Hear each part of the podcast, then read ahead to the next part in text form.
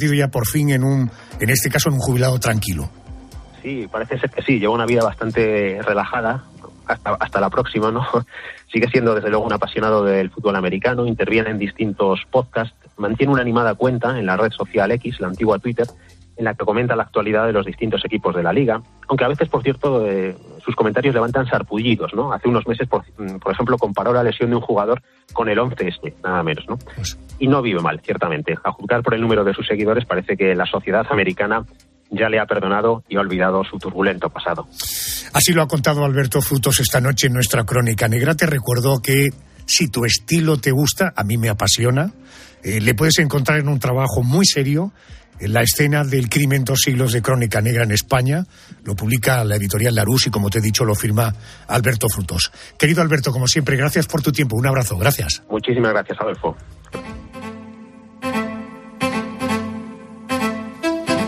Una estrella del deporte americano, el asesinato de su exmujer, de un amigo. No le condenan a pesar del relato del fiscal, escribe un libro, le pagan 600 mil dólares, aquello no es el éxito que se esperaba, luego le detienen. Bueno, bueno, qué vida, qué horror, qué manera de desperdiciar una vida, ¿verdad? La crónica negra. Vamos al boletín de las dos, una en Canarias. Venga, que nos espera esta noche un especial absolutamente apasionante.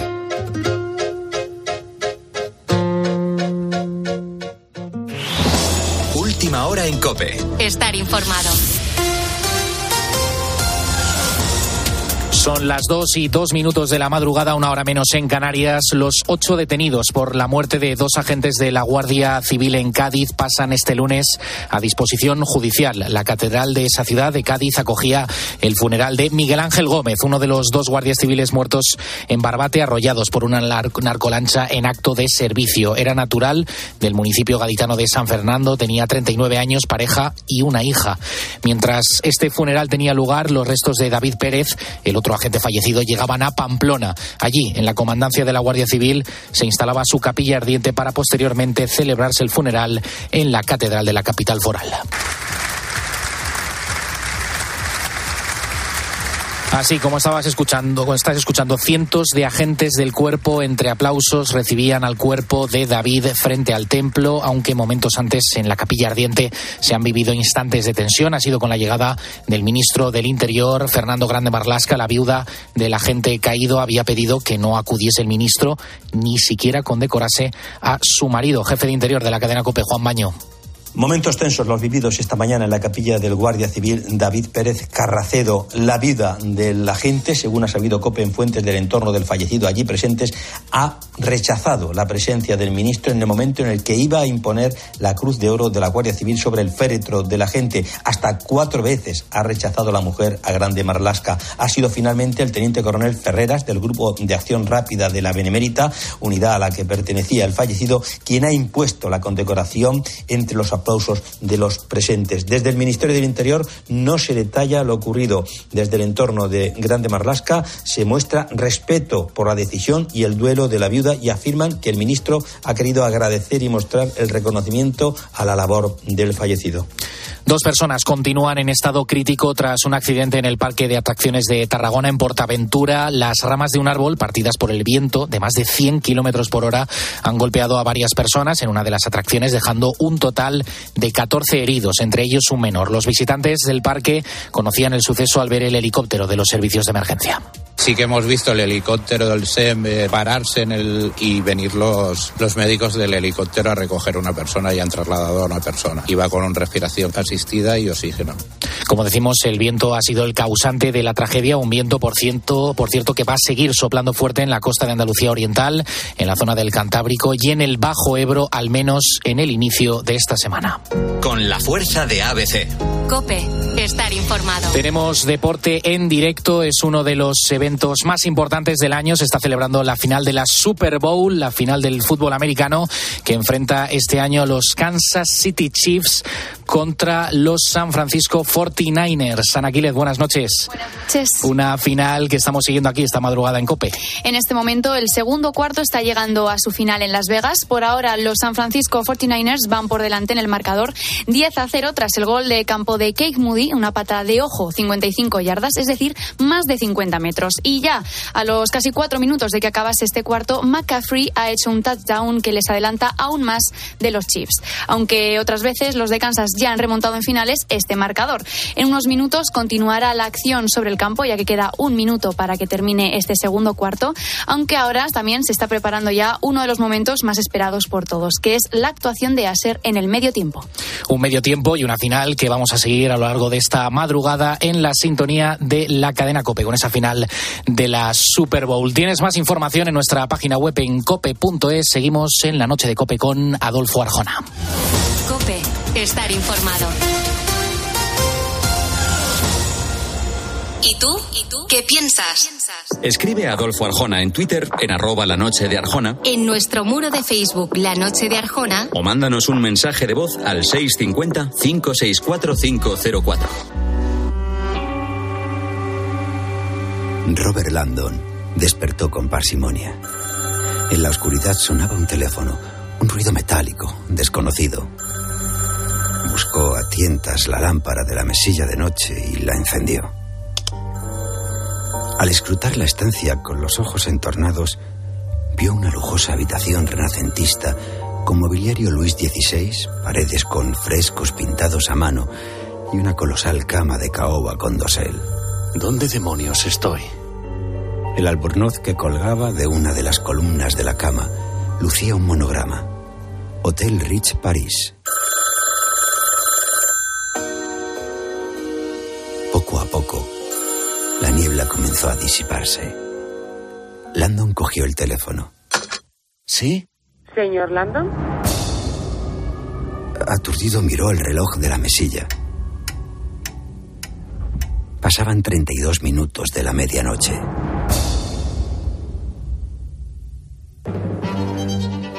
Seguro que lo has reconocido.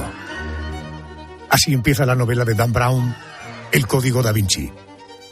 El conservador del Museo del Louvre ha sido asesinado en extrañas circunstancias.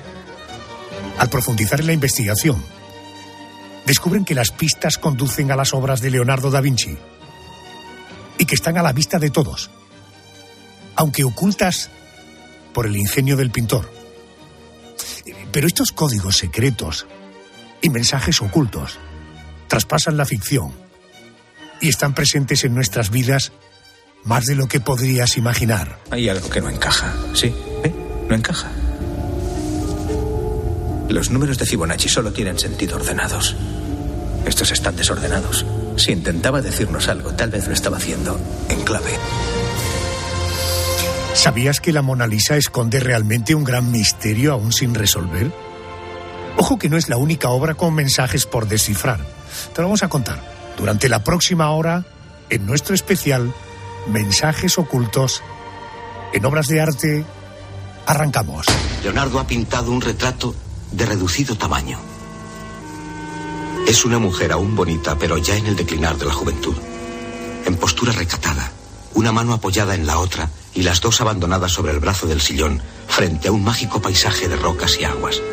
Dirige su mirada a quien la observa, mientras sus labios apenas esbozan una sonrisa.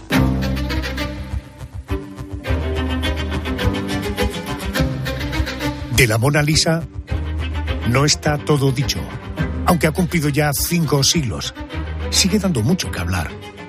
Es increíble que un lienzo que solo mide 73 por 53 centímetros esconda tantos secretos. La Mona Lisa no deja indiferente a nadie. Ni su sonrisa enigmática, ni esa mirada que te atrapa. Pero ¿qué secretos esconde la Mona Lisa? Vamos a conocer los misterios que encierra la obra más famosa de Leonardo. Creo que ya tengo al teléfono a Dolores García. Ella es investigadora, presidenta de la Asociación Cultural Mona Lisa España, es miembro del comité de expertos de Mona Lisa Foundation of Zurich. Dolores, muy buenas noches, bienvenida a la COPE. Muy buenas noches, Adolfo. Encantada de estar en tu programa y saludar a tus oyentes. ¿Esto de la Fundación de Zurich de la Mona Lisa, exactamente qué es?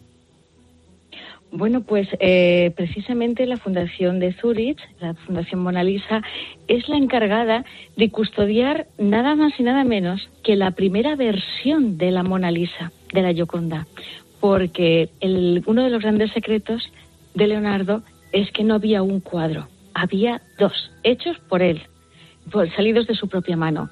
Uno, que es el que entregó a la familia Giocondo, que es la primera Mona Lisa, es una Mona Lisa mucho más jovencita, recién casada, y el segundo es el que se quedó él, porque era su experimento, era el compendio de todo su saber científico y artístico, y nunca, nunca lo entregó a nadie, solamente después de su muerte, a quien se lo prometió, al rey de Francia, Francisco I, su mentor. Dolores, cuando hablamos de la Mona Lisa y hablamos de la Gioconda, estamos hablando de la misma, del mismo personaje, ¿verdad? Sí, de la misma mujer. La misma, mm, porque la identidad de, esta, de esta modelo sí que está ya, afortunadamente, documentada gracias a, un profesor eh, de universidad alemán, el profesor Schlechter, que en 2005, por casualidad, dio con un libro, un incunable de Cicerón, en el que al margen había una anotación manuscrita hecha por Agostino Vespucci. Y en esa nota os les diré quién era este señor tan curioso, porque es muy importante quién es.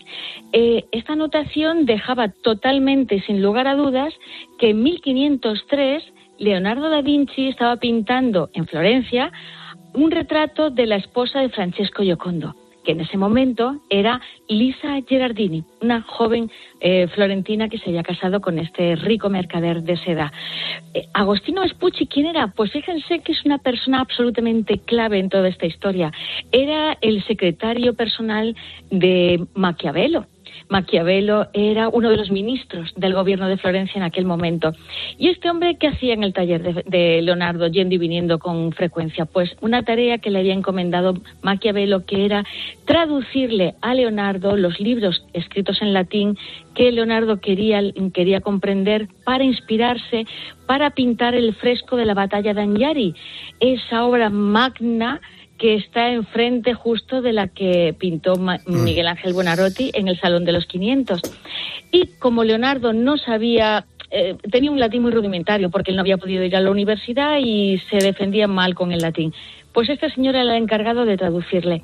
Y este hombre iba con frecuencia a su taller y veía lo que había allí. Y lo que vio una de esas ocasiones es que estaba pintando un retrato de Lisa Gerardini, pero con una particularidad, algo muy llamativo. Solamente estaba la cabeza, pero ¿por qué le llamó tanto la atención a Vespucci que solamente estuviese la cabeza pintada?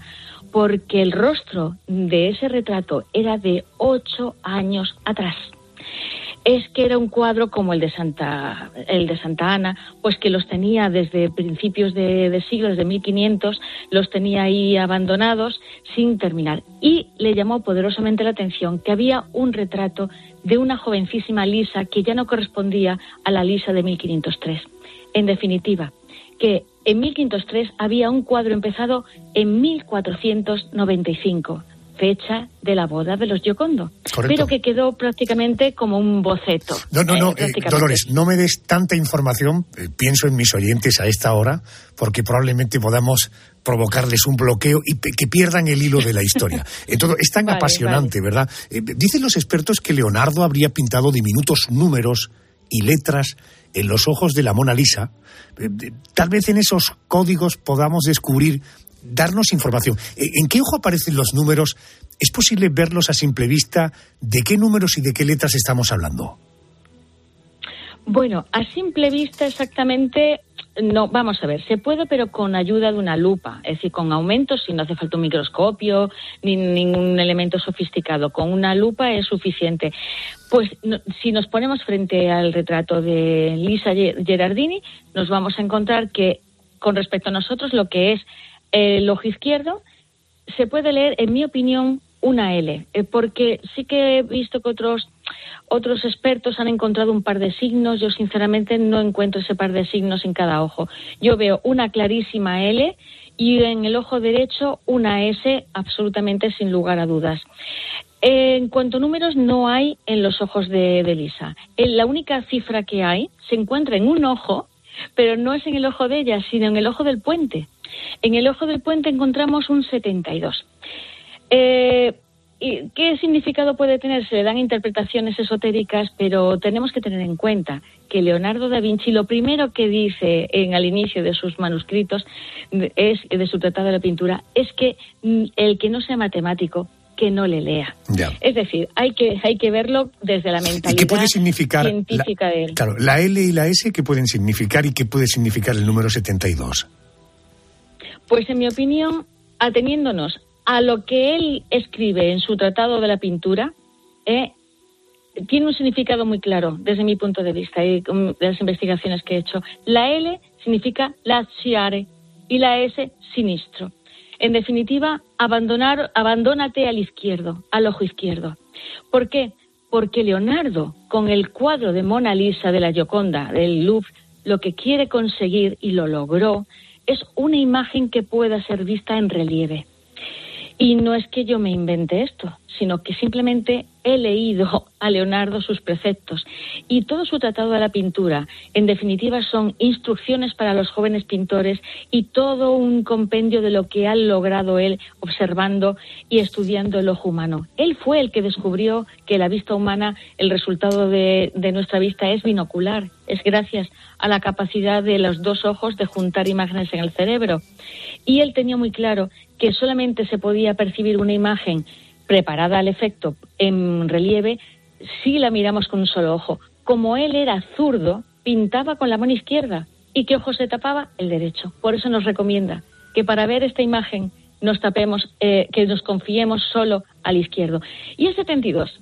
Pues el 72, Leonardo nos lo pone en un puente, en el ojo del puente. ¿En el ojo por qué? ¿Por qué no lo pone arriba? Pues porque eh, quiere que lo relacionemos con el sentido de la vista, con el ojo. ¿Y un 72 qué es? Pues las medidas de la época. 72 pulgadas, que equivalen a un metro 84 centímetros. Esta es la distancia idónea para percibir ese efecto relieve con el ojo derecho. Ah, vale, vale, vale, vale.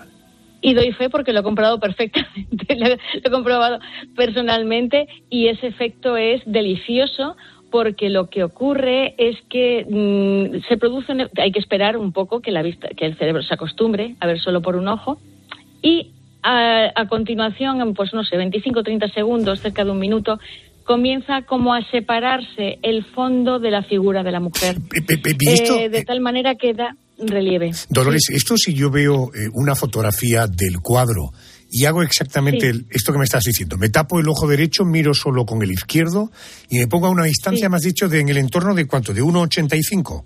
Uno, uno, sí, 1,84 es las 72 pulgadas, pues 1,85, sí. Ok, perfecto. Yo me pongo y, y, ¿Y tú crees que, no digo viendo el cuadro, sino una fotografía del cuadro, puedo llegar a ver ese efecto?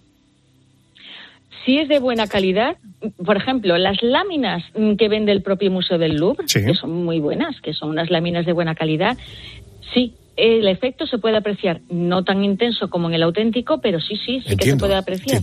Oye, ¿hay alguna otra teoría que, en fin, por las afirmaciones que te he oído, supongo que descartas absolutamente? ¿Quién dice que Leonardo y la Gioconda podrían ser la misma persona? Podríamos estar hablando de un autorretrato. Esto no tiene ninguna base, ¿no? No tiene ninguna base. Lo que ocurre que es verdad que, vamos a ver, esa, eh, eh, eh, puse un ejemplo en una de mis conferencias con la mitad de mi propia cara y encajaba perfectamente con la de Leonardo y con la de Lisa. ¿Por qué? Porque Leonardo utilizaba, y lo utilizaba, eh, por supuesto, en la Gioconda, la proporción áurea para, la, para diseñar los, los rostros. ¿Qué pasa? Que prácticamente los seres humanos estamos diseñados con esa proporción áurea. Entonces, claro, le pongamos a Lisa, quien le pongamos va a encajar.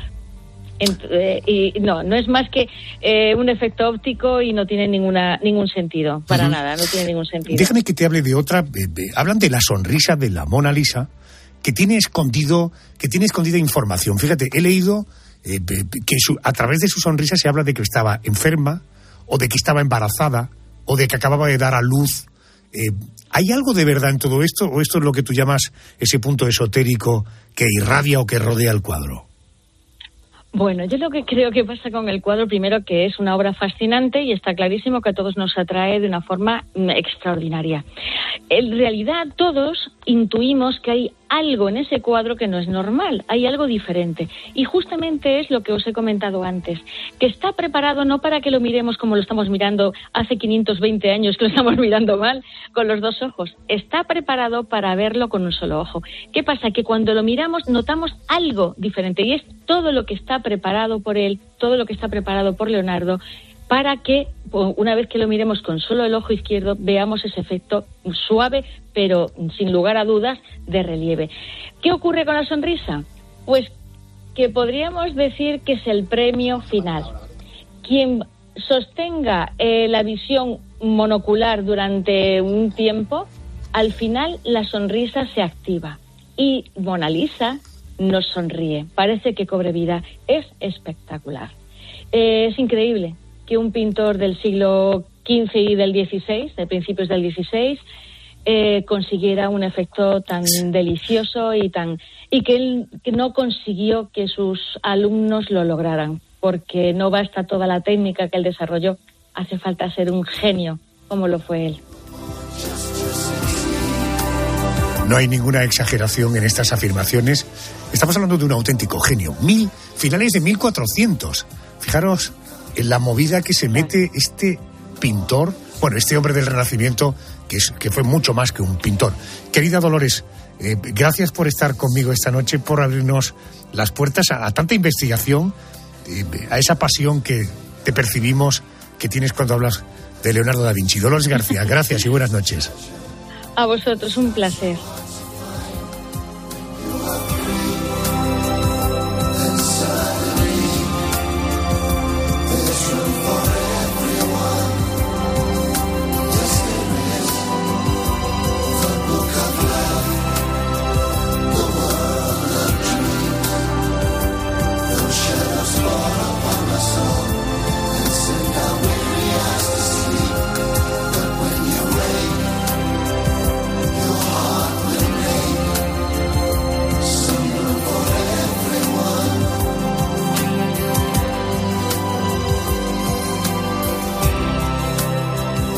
Leonardo no fue el único que escondió mensajes en su cuadro más famoso. Hay mucho más y esta noche yo te lo quiero contar. A ver, Yolanda, tú que eh, te has estado fijando y leyendo en la obra El Grito de Edvard Munch, ¿Qué mensaje oculto hay en esa pintura? Pues Adolfo, cuando miramos el cuadro de Munch, vemos ansiedad, vemos miedo o vemos dolor, pero hay algo más que resulta casi imperceptible al ojo humano.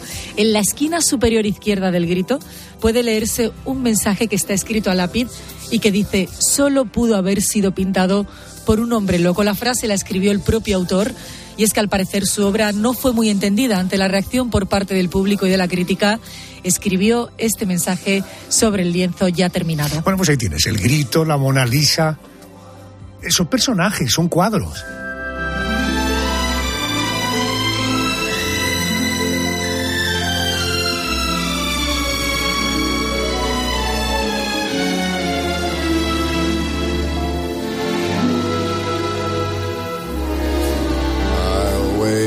Morning and I'll promise to laugh.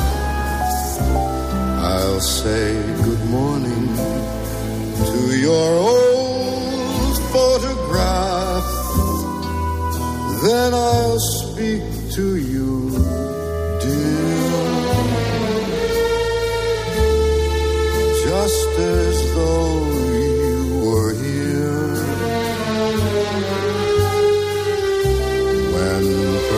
shadows start to welcome the dark. I'll take the same old stroll we took through the park, and I'll cling to you. Seguro que mi siguiente invitado, yo mismo, estaría horas y horas oyéndole. Pase el tiempo que pase, es increíble lo bien que sigue sonando Frank Sinatra, ¿verdad? Fíjate, Mona Lisa, el grito, los secretos, no solamente se encuentran en obras de arte antiguas. También hay enigmas en obras contemporáneas. Bueno, para encontrar el misterio más famoso de nuestro siglo, nos tenemos que ir, deberíamos ir, a Estados Unidos. ¿Por qué quiere usted entrar en la CIA? Pues sinceramente, señor, tener máximo nivel de acceso. Vámonos hasta Virginia, en Estados Unidos. Allí está la sede de la CIA. Hay una escultura conocida como criptos. Por cierto, criptos significa oculto en griego antiguo. A finales de la década de los 80, el artista Gene Sambor recibió el encargo de crearla. Eh, a simple vista parece una escultura de estas contemporáneas, de las que entiende prácticamente solo el autor. Es una enorme pantalla, pantalla de cobre, de tres metros y medio de alto, de seis metros de ancho, una obra llena de letras aparentemente sin sentido. Pero ojo, porque detrás de esas letras hay un secreto, hay un misterio que más de 40 años después aún no ha sido descubierto. Eh, tengo ya en línea, tengo al otro lado de la conexión a Juan Fierro, es corresponsal de la cadena COPE en Washington. Querido Juan, muy buenas noches. Adolfo, ¿qué tal? Buenas noches. 3 de noviembre de 1990 se daba a conocer la escultura Criptos. Esta obra contiene un auténtico, dicen, desafío criptográfico. Eh, cuéntame exactamente esta especie de juego que pretenden hacernos, no sé si con números o letras, ahora me contarás, esta criptografía, ¿en qué consiste? Pues es algo muy complejo y quizás tiene esa imagen ¿no? que decía hasta el principio, de esas esculturas que solo entiende eh, la persona que la, que la hizo, ¿no? que, que la ideó. Aunque aquí hay mucha historia detrás, como vamos a poder relatar a lo largo de los, de los próximos minutos. Como tú bien decías, se trata de, de, una obra escultórica bastante compleja, que se llama Criptos, que como decías significa oculto, escondido, y que incluye un mensaje secreto, o más que un mensaje, Adolfo, podríamos decir que son cinco mensajes, o un mensaje en cinco partes, y que todavía eh, no está resuelto y que seguramente vamos va a tardar bastante tiempo, por lo que hemos visto desde 1990 hasta nuestros días, que no se ha solucionado y parece que va a pasar bastante tiempo hasta que se solucione. Fue inaugurado el 30 de noviembre de 1990 en el patio central eh, de, la, de la Agencia Central de Información de los Estados Unidos, de la CIA, en Langley, en el estado de Virginia, pero muy cerca de aquí, de la ciudad de Washington. Esa escultura es una especie de, pantalla ondulada de pergamino de unos 3,6 eh, metros, de unos no, mide exactamente 3,6 metros de alto y 6 metros de ancho, y en ella se encuentra, Adolfo, un caótico despliegue, unos, eh, eh, unas 2.000 letras cuyas siluetas están perforadas sobre el metal y que guardan ese secreto no revelado en su totalidad. Pero es que además de la pantalla, Adolfo, hay otras piezas de esta estructura. Hay eh, eh, una fuente, hay unas placas eh, medio enterradas en, el suelo que, como te digo, forman parte de la obra de arte y también del misterio, porque esas otras partes también tienen algunos signos que hay que ir o que habrá que ir descifrando para conocer el mensaje total. Este autor se caracteriza precisamente eh, por meter mensajes eh, criptográficos en sus obras o él tuvo que pedir algún tipo de colaboración para darle esa aportación. No sé si fue un encargo de la propia CIA eh, que se estableciera este juego. Ponme un poco de orden en todo esto. No, no, él no tenía ni idea. Es decir, es la CIA la que le encarga la escultura a este hombre, a James Sambor, que vive en, Virginia también, muy cerca de Washington y muy cerca de la CIA, eh, bajo la premisa de una obra de arte para el exterior eh, de la sede central de la CIA, que además es una obra de arte que no va a ver mucha gente, porque para entrar en la CIA, en fin, mm, tienes que tener una serie de visados de seguridad que no todo el mundo tiene, es decir, no puede ir el público en general y los invitados están muy, muy restringidos. Y el encargo, Adolfo, fue a raíz de la construcción de un nuevo edificio detrás del cuartel general de la CIA y eh, Sambor pensó, bueno, pues sería bueno, ya que estamos hablando de una escultura para los jardines de la CIA, pues que tuviera un cierto misterio, ¿no? Y por eso el propio Sambor ha relatado que cuando le encargaron la obra, pues él no tenía ni la más remota idea ni de códigos, ni de criptografía, ni, nada relacionado con ese mundo, ¿no? Se documentó con uno de los principales especialistas que estaba en criptología, que estaba trabajando en la CIA precisamente, y se puso manos a la obra. Y nunca supuso y eso lo ha reconocido él muchísimas veces, que primero que su obra eh, iba a levantar tanta expectación y sobre todo, luego si quieres hablamos un poco de la expectación levantada y cómo todavía hoy eh, levanta muchísima expectación eh, y cómo él la gestiona esa expectación. Y además lo que él nunca supuso tampoco, y esto es porque él lo ha reconocido, es que se tardaría tanto tiempo en eh, ser revelado el, el secreto que oculta esa escultura, ese criptus en los jardines de, de la CIA. Enseguida vuelvo a esta historia. Eh, ¿Cuántos años llevas tú siendo corresponsal de COPE en Estados Unidos? Mm, Más de 20, y ahí lo dejamos. Más de 20. Ok, ¿has ido alguna vez a Langley, a la Sí. sede de la CIA? Sí, ¿no? Sí, una vez, una vez, eh, porque iba, creo recordar que era un ministro del Interior, pero eh, eh, a- en- ni a la entrada, o sea, nos quedamos a la puerta, ni entrar en el edificio. Lo digo porque cuando ha dicho Juan, eh, en fin, una obra escultórica que no es precisamente para que la gente se deleite viéndolo, es un sitio, no voy a decir privado, pero desde luego con unas limitaciones extraordinarias. ¿no? Muy restringido, muy Eh, restringido. Juan, desde que se conoce la escultura, muchos han intentado descifrar el enigma. Eh, en este momento, yo por lo que he leído ahí, parece como cuatro mensajes ocultos, pero tres de ellos ya han sido descodificados eh, eh, entre gente de la CIA y el público en general. Cuéntame, cuatro mensajes y tres se han descifrado y uno no. Más o menos es así, ¿no? Es eso. Bueno, y luego además hay un quinto mensaje, por, eso antes hablaba de, de cinco mensajes, porque esos cuatro mensajes que teóricamente o que están en las esculturas abrirían eh, las puertas a un quinto eh, un- a un quinto enigma. Es decir, primero hay que descifrar los cuatro mensajes que están y una vez que estén los- esos cuatro mensajes que teóricamente están en la escultura, una vez que se hayan descifrado, darán paso a un nuevo mm, enigma para descifrar el quinto y último mensaje. Entonces, como decías, de esos cuatro mensajes que están en la escultura, tres eh, han sido ya descifrados. Mm, Y eso que el autor siempre ha dicho y lo ha dejado por delante en muchísimas ocasiones, que él nunca va a revelar la propuesta, eh, la respuesta a ese código que ha creado, ¿no? Eso sí, de vez en cuando da alguna pista, dice, eh, sobre todo en la cuarta parte, eh, que todavía no ha sido desvelada, dice, bueno, pues en, en un momento dado dice esto, en un momento dado dice, y da alguna palabra, creo que ha desvelado tres palabras en total. El primero en desvelar la primera parte fue un eh, científico californiano que se llama Jim Gilogi, y, que fue el primero que, que- además aseguró que lo había descifrado simplemente poniéndose delante de la escultura con un lápiz y un papel y dice que lo sacó.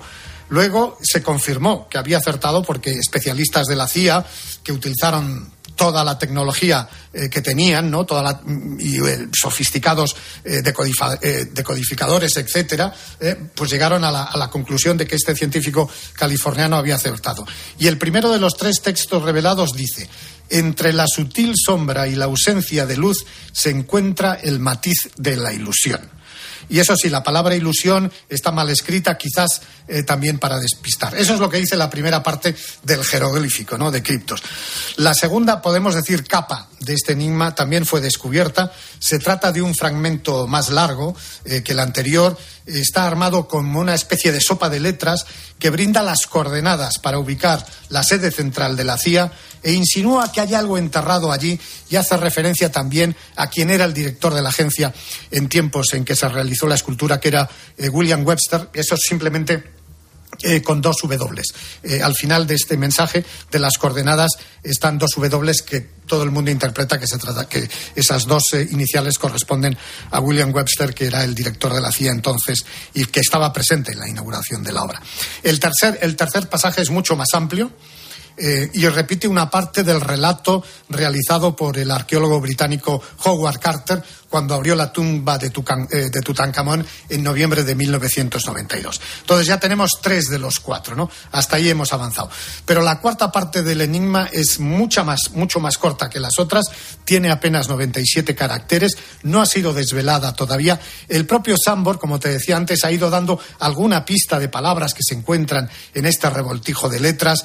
Eh, en el año 2010 dio como una ayuda a la existencia de la palabra Berlín. En 2014 agregó el término reloj y finalmente en enero de 2020 el artista reveló una tercera palabra que es noreste. Bueno, cuando se resuelva este cuarto fragmento, si es que alguna vez se resuelve, todavía estará por resolver, como te decía, otro interrogante, que es que los cuatro pasajes forman entre todos una gran pregunta que resolver, ¿no?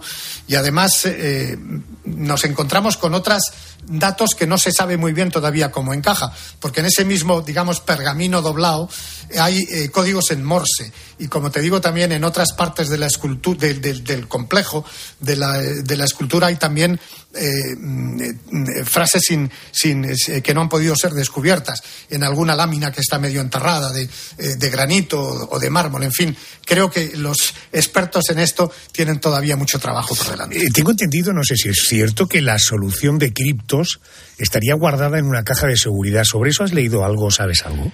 es que te decía antes que William Webster, que era el director general de la CIA cuando se inauguró esta, esta eh, escultura, sí que él, no sé si la os habrá abierto, pero es que en el, acto de, la, de, la, inauguración de la escultura, el escultor eh, Sambor le entregó dos sobres a Webster. Uno en el que estaba eh, todo traducido, es decir, qué dicen las cuartas partes y cómo se soluciona el quinto enigma, y en otro el código utilizado. Mm, no se sabe si Webster eh, abrió esos códigos y se llevó a la tumba el secreto. Eso sigue en la caja fuerte del director general de la CIA y no sabemos si en algún momento será pública. Como te digo, Sambor, el escultor, ha jurado y ha perjurado que él nunca lo va a hacer público. Ya. Entonces, jamás lo va a hacer público. da, la impresión de que es como un juego. Claro, cuando uno dice una escultura a las puertas de la CIA, bueno, ahí va a estar la fecha en la que van a poner el pepino más grande del mundo. no, no, al final perdemos. ¿O quién mató a Kennedy? correcto, correcto. Oye, me hablabas antes, me destacabas sobre la expectación generada con todo este tema, ¿no? Sí, bueno, fíjate que esto se inaugura en 1990. En 1990 no había Internet.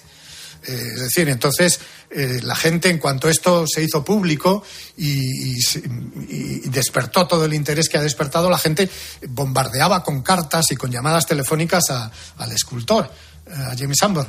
Y, cuando se inventó Internet, pues esas, esas cartas se convirtieron en correos electrónicos, en, intentos de ponerse en contacto con el, con el escultor.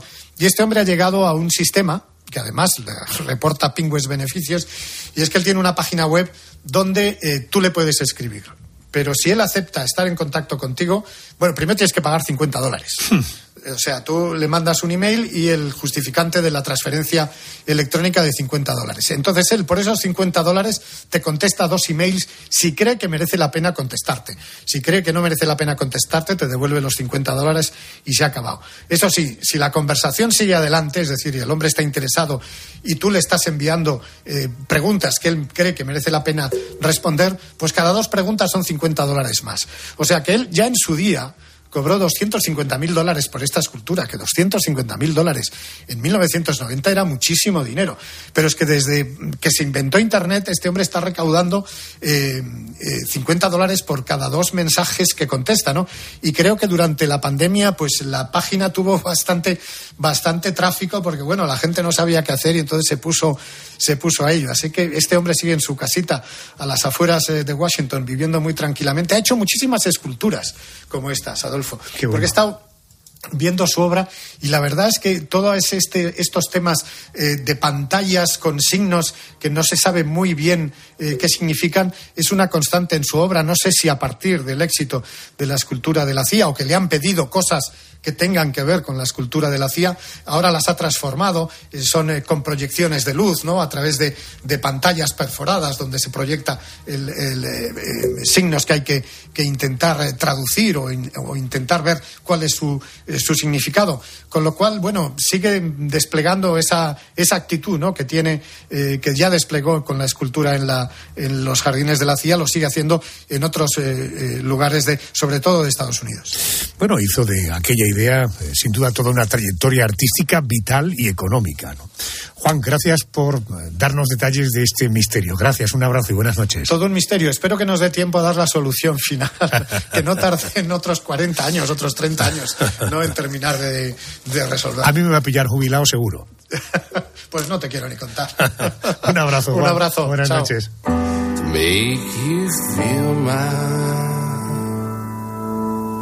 Love.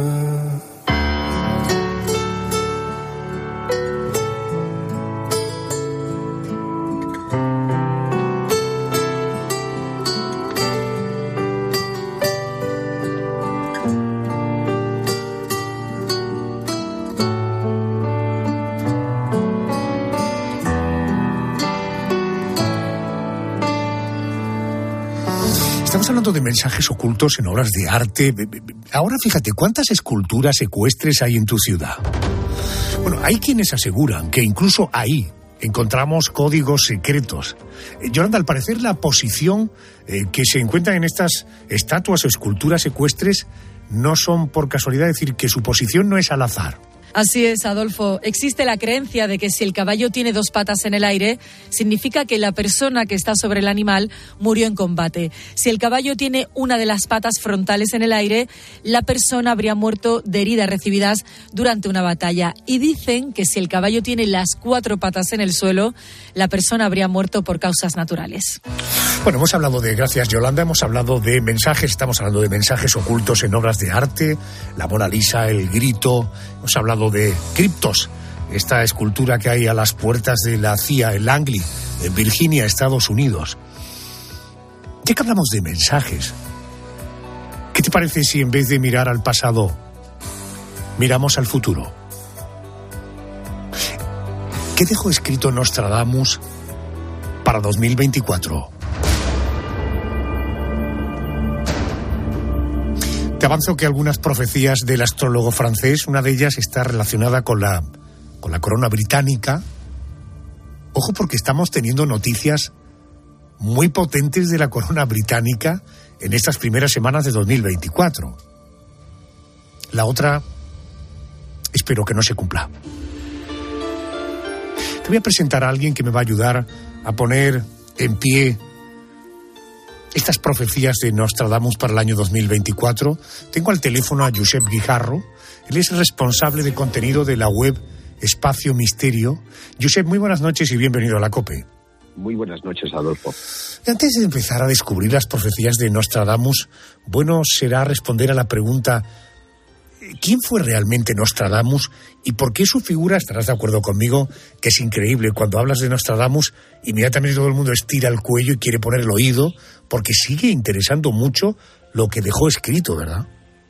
Pues es verdad. Eh, Nostradamus, o Michel de Nostradamus, que es como se llamaba realmente, es un hombre del siglo XVI, que en 1555 dejó escritas sus célebres profecías. Eh, se trata de 942 centurias, agrupadas, eh, perdón, cuartetas, agrupadas en 10 centurias, 10 cada, cada una, que están escritas, voy a decirlo así, como un galimatías. Eh, es decir, nadie en su sano juicio entendería nada de lo que dice este profeta. Y digo profeta porque él en realidad era un hombre muy versado en las artes y las ciencias. Era matemático, era filósofo, era médico, era alquimista y era astrólogo. Y eh, es precisamente en su faceta de astrólogo que logra hechizar o logra de alguna manera captar la atención de la que sería su primera gran defensora en eh, su tiempo. Me refiero a Catalina de Medici, porque él tiene una reunión con esta mujer en el castillo de Blois y, y le vaticina que uno de sus hijos eh, llegará a ser rey. Se refería en concreto a Enrique II, que posteriormente efectivamente llegaría al trono. Catalina haría una publicidad eh, de este hombre extraordinaria que le congraciaría pues importantes amistades dentro y fuera de la corte, pero especialmente dentro de la aristocracia y la burguesía que a partir de entonces, pues eh, lo típico, ¿no? Cuando alguien dice, eh, sabes del futuro, cuéntame cosas, y a partir de aquel momento, pues empieza eh, su fama. Una fama que mm, será renovada ya en, nuestro siglo, después de que uno de sus intérpretes, me refiero a Jean-Charles Fombrin, haga un libro que recoge profecías entre 1900 91 eh, y 2025, es decir, que prácticamente se le acaba la gasolina al profeta eh, dentro de un, de un año. Y dentro de esas profecías pica, pica porque vaticina eh, él habla de la Segunda Guerra Mundial, habla del asesinato de Kennedy, habla de diversas cosas. perdón, perdón.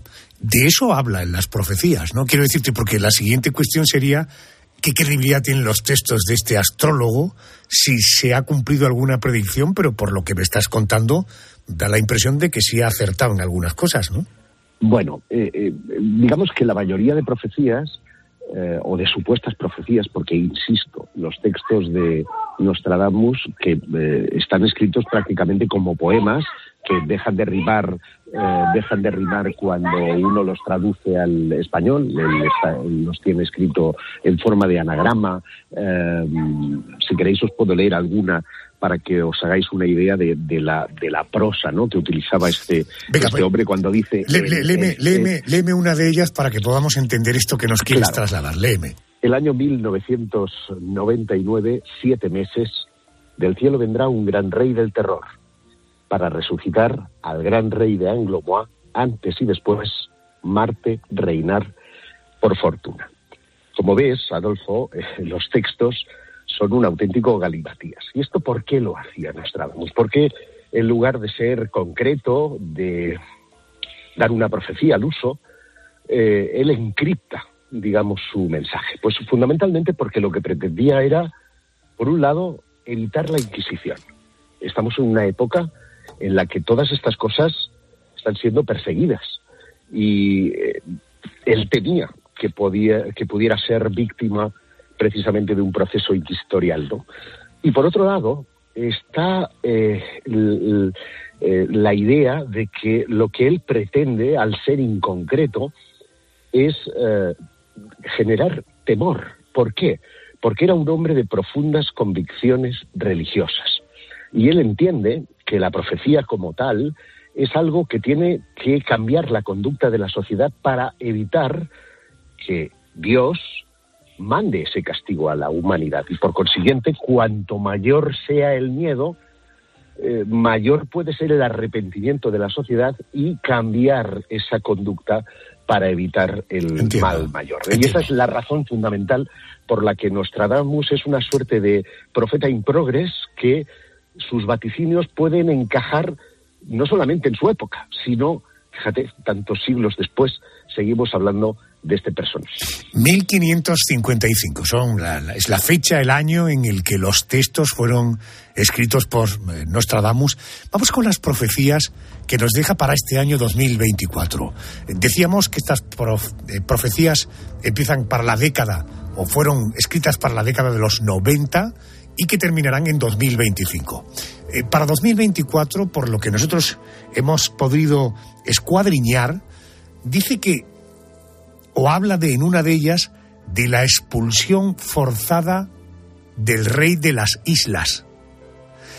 Claro, a todos nos viene a la cabeza la Casa Real Británica. ¿A qué se refiere Nostradamus? Porque eh, sé que hay un tipo, Mario Redding, eh, que es como una especie de intérprete del astrólogo que nos traduce estos versículos tan complicados, ¿no? Claro, estamos, eh, cuando hablamos de profecías y específicamente las de Nostradamus, tenemos que fiarnos casi del vaticinio de sus intérpretes, porque dentro de ese galimatías que os he mostrado eh, cabe absolutamente todo. Por lo tanto, es eh, eh, digamos que lo que hay que tener en cuenta es cómo afinan sus intérpretes o cómo encajan sus intérpretes cada una de, de los vaticinios que él, que él hace. Y Mario Redding que es uno de los estudiosos de, nacionalidad estadounidense que ha estado pues buceando dentro de estas centurias y interpretando esas 943 cuartetas, eh, lo que ha hecho es eh, intentar ajustar las cosas al patrón actual de los acontecimientos. Yo me pregunto qué pasaría si eh, dentro de 15, 20 años pues nos encontramos con un rey decrépito en, en eh, Gran Bretaña, en Inglaterra, eh, que a lo mejor encajara todavía más dentro del patrón que están buscando sus bueno, pero... Pues casi con seguridad que encajaría bien, porque fíjate que es curioso, y en concreto a esta que tú haces eh, alusión de la expulsión forzada del rey de las islas, que lo que lo que dice Redding es precisamente que sería Harry quien reemplace a William en la sucesión al trono, algo que al menos hoy por hoy no es posible. Mm, por lo tanto, entraríamos dentro de una paradoja ¿no? de, la interpretación que de, suceder sí que veríamos pues cómo este señor eh, ha interpretado correctamente aquello que Nostradamus creemos que nos dijo en sus escritos en el siglo XVI. En todo caso, a mí me llama poderosamente la atención que en el año 1555, al señalar el año 2024, eh, podamos deducir que cuando habla del rey de las islas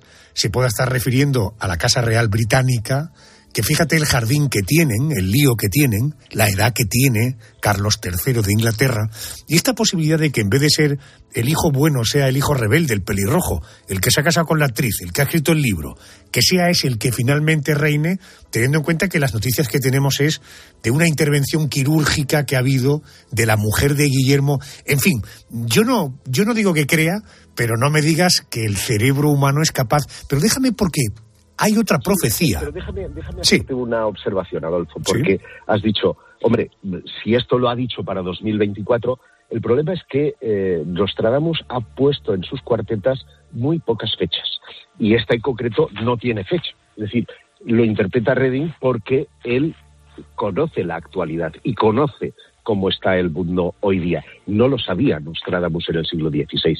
Él, de hecho, con, con fechas establece cosas muy, muy, muy poquitas. Por ejemplo, en relación a la Revolución Francesa, es verdad que habla en una profecía que en, 1900, en 1791 será detenido en, en Varens el monje negro en gris eh, dentro de Varens, dice concretamente, que es algo que alude a la huida de Luis XVI en 1791. Esta sí es una profecía con fecha, pero el resto de las profecías que se establecen... Una profecía con fecha, perdona, que se ha cumplido. Que se ha cumplido. Que se ha cumplido. Déjame que, cuente, que cuente otro que sitúa a su intérprete en estas fechas.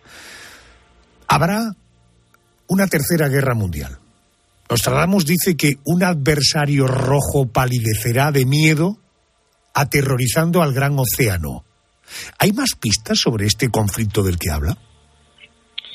Pues eh, sí y no, quiero decirte, es verdad que eh, esta otra profecía encajaría eh, en concreto con China, al que siempre ha relacionado con el color rojo por el, por el estandarte, por su bandera, no por la ideología política, que desde luego no había todavía nacido en, cuando fue formulada la profecía, y eh, son precisamente los intérpretes quienes quieren establecer eh, precisamente una relación con ese conflicto latente, larvado entre Taiwán y China, y que además esa intervención de, de, Estados Unidos con un apoyo tácito precisamente al gobierno de Taiwán pues puede servir de espita a lo que podríamos llamar una tercera guerra ah, mundial. Bueno, está por ver si esto realmente se produce en estos términos. Evidentemente, pero reconóceme, porque también habla de prolongadas sequías, preocupantes inundaciones,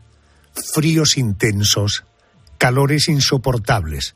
Nostradamus predice que la situación va a empeorar aún más. Dice, leo literalmente, la, tierra, la tierra seca se volverá más reseca y habrá grandes inundaciones. esto aquí sí que no hay ni versículo. Ahí no hay género de dudas y es precisamente eh, una de las cosas que a mí en lo personal me ha llamado la atención porque hoy sí que todo el mundo hablamos del cambio climático. Oye, y del barco, de, los barcos que van a ir de Valencia a Barcelona con agua, porque en Cataluña os estáis, lo estáis pasando canutas igual que aquí en Andalucía. Es muy fuerte, ¿eh?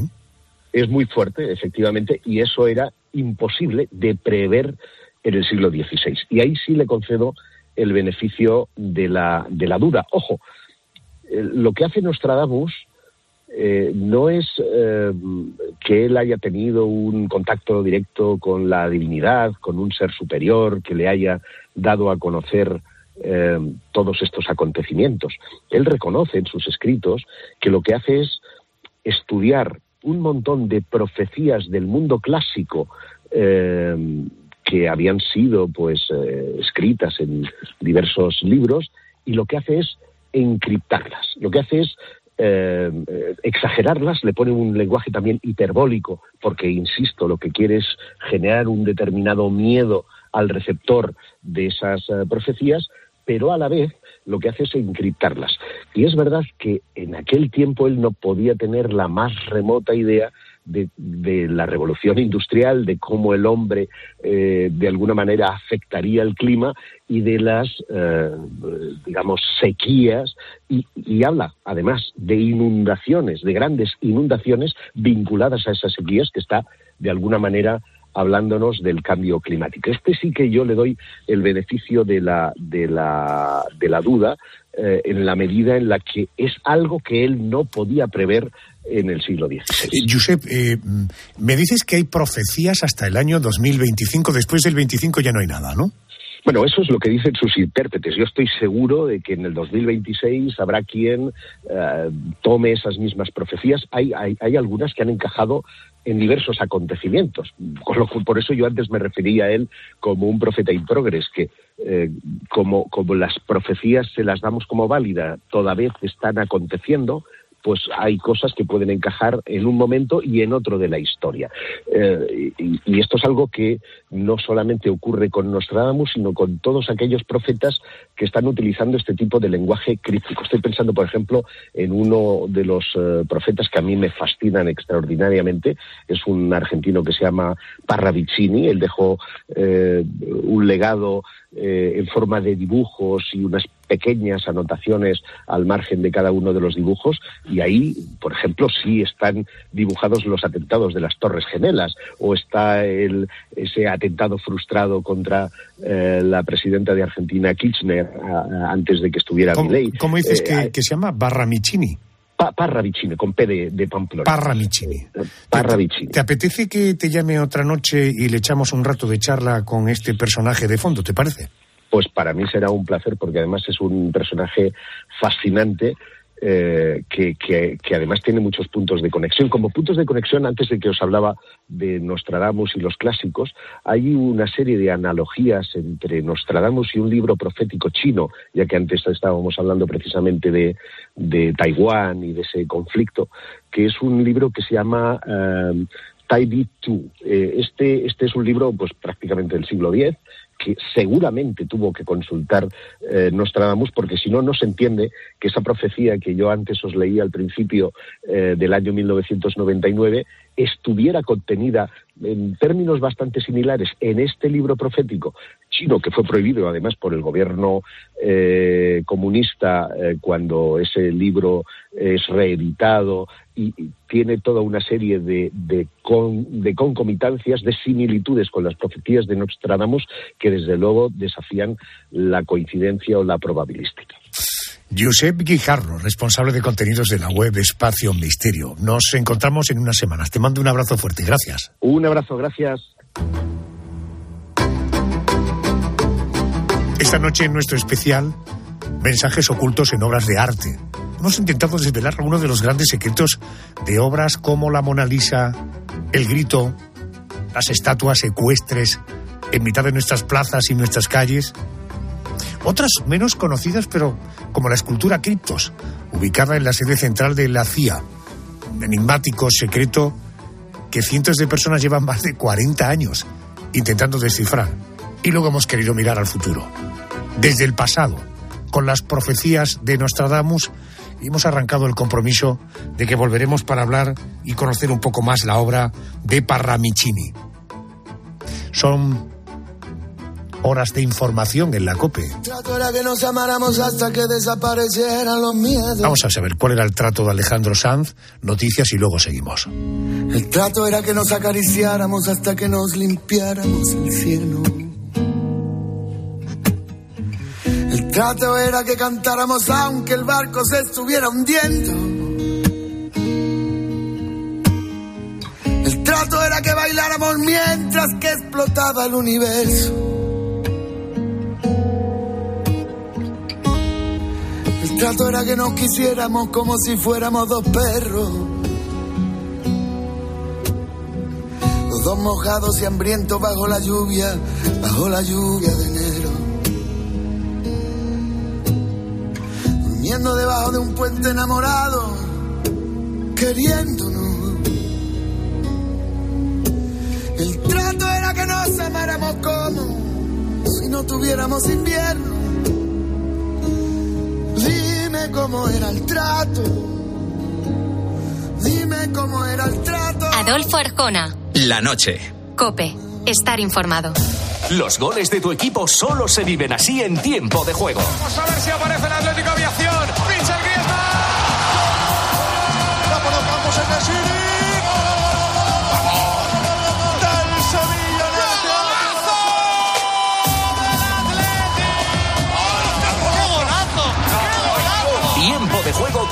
González, Manolo Lama y el mejor equipo de la radio deportiva. El número uno del deporte. ¿Sabes qué es el branded content? ¿O cómo será el mundo cookies? Si tienes preguntas sobre comunicación publicitaria, visita comunicatalks.com, un espacio de la Asociación de Agencias de Medios creado para resolverlas. Porque saber comunicar es una parte muy importante de tu empresa y también de la nuestra. Agencias de Medios, para que la comunicación funcione.